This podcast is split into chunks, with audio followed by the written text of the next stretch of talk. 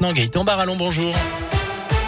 Bonjour Jérôme, bonjour à tous. C'est d'abord, on va sur les routes pour euh, vous signaler euh, cet appel à la prudence avec une chaussée glissante sur les hauteurs. On nous annonce de la neige du verglas à partir de 900 mètres d'altitude, notamment sur les monts du Forêt et de la Madeleine. Des opérations de traitement sont en cours ce matin. Soyez donc prudents dans ces secteurs. À la une, un non-lieu dans l'affaire Céline, cette Stéphanos de 38 ans, décédée en février 2018 après les appels répétés au SAMU. Alors, enceinte de 6 mois, elle avait succombé à un malaise cardiaque malgré plusieurs alertes. La justice vient de conclure à l'absence de responsabilité de l'hôpital et du médecin régulateur. Sa famille a 10 jours pour faire appel. C'est officiel, le masque redeviendra obligatoire dès lundi dans les écoles de 39 départements où les élèves avaient pu loter. C'est à cause du regain de l'épidémie avec un taux d'incidence au-dessus de 50 cas pour 100 000 habitants. La rentrée sera masquée notamment en Haute-Loire, mais pas dans la Loire.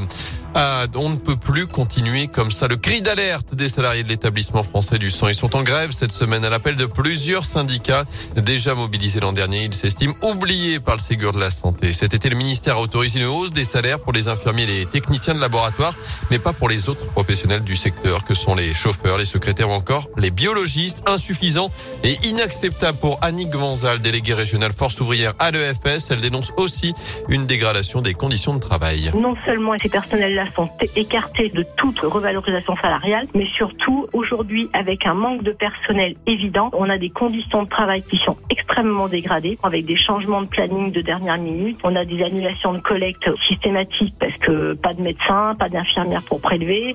Et là euh, on a quand même des appels aux dons qui ont été faits parce que nos stocks de sang sont bas. Donc on ne garde pas du personnel, on a du personnel qui s'en va et qui s'en va après 20, 30 années d'ancienneté à l'EFS et ça c'est dramatique. Donc il y a quand même une incompréhension face à cette attitude du gouvernement de ne pas écouter ce cri d'alarme des salariés de l'EFS. Et d'après les syndicats, il manque aujourd'hui 300 postes à l'établissement français du sang. Vous retrouvez plus d'infos à ce sujet sur radioscoop.com. En foot, de nouveaux coups durs pour les Verts. Deux absences pour plusieurs semaines. Celle d'Ivan Neyou touché à la cheville, absent au moins trois semaines, quatre semaines au minimum pour Harold Moukoudi, victime d'une lésion musculaire.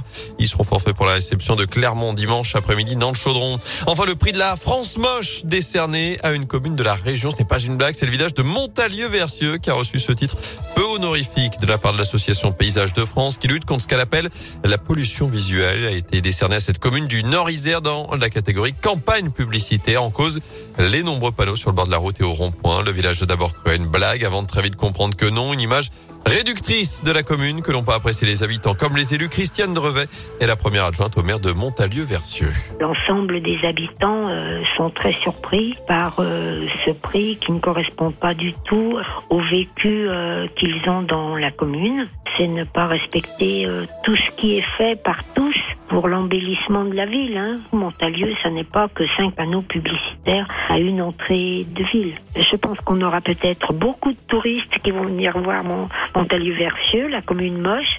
Je suis désolée pour eux, mais quand ils vont entrer dans Montalieu, ils risquent d'être un peu déçus.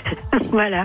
si vous voulez aller voir, c'est quand même à une heure et demie de synthé. Le problème, selon cet élu, c'est que la mairie n'a pas les compétences pour intervenir sur ces panneaux à l'entrée de la commune. C'est du ressort de la préfecture.